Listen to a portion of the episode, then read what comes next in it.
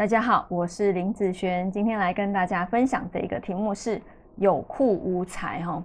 那有库无财跟有财无库哦，其实这个外面还蛮常听到哦。那一般库这个东西啊，会被人家讲说是五行土来当做这个库。那什么库啊？啊，财库嘛，对不对哦？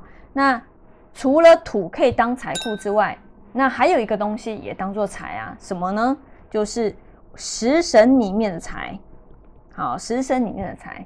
那一般以我这边来看，哈，我这边来看，我这边会以哪一个当做他真正的财呢？我会以这一个食神的这个财当做他真正的财。那他这个土呢，会当做一样以财来论吗？其实就不是了，好，就不是了。好，我这边是这样子的看法哦。那外面呢，你常会听到有财无库。哦，有这个钱，但是没有地方装，没有这个库装，或是有有库无财，有装钱的地方，但是就没有赚钱嘛。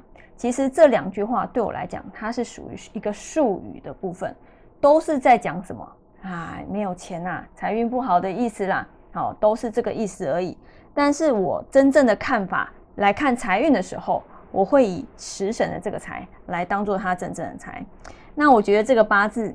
很有意思哦，哈，还蛮符合就是有库无财的意思。为什么？好，你看，如果以这个八字来说，呃，假设这个土是他的，是他的库嘛，对不对？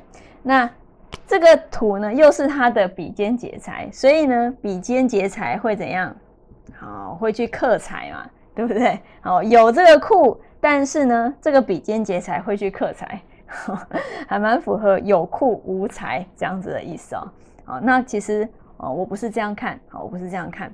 我刚刚想说，我是看五食神的财当做他真正的财。好，那如果以地支来讲，地支来说，因为它的土都在地支嘛，以地支来说，有哪些财呢？他是己土的人，我刚刚讲水会是他的财，所以水来讲会是子水，还有亥水。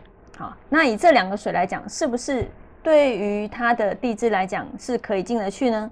好，我们来流通看看。好，如果带子的时候，带子的时候会变成火生土，好克水。好，其实这个亥水也是一样啊。哦，一进入的时候，真的啊，他就开始破财。好，所以我不是说看这个有库哦，有库来讲。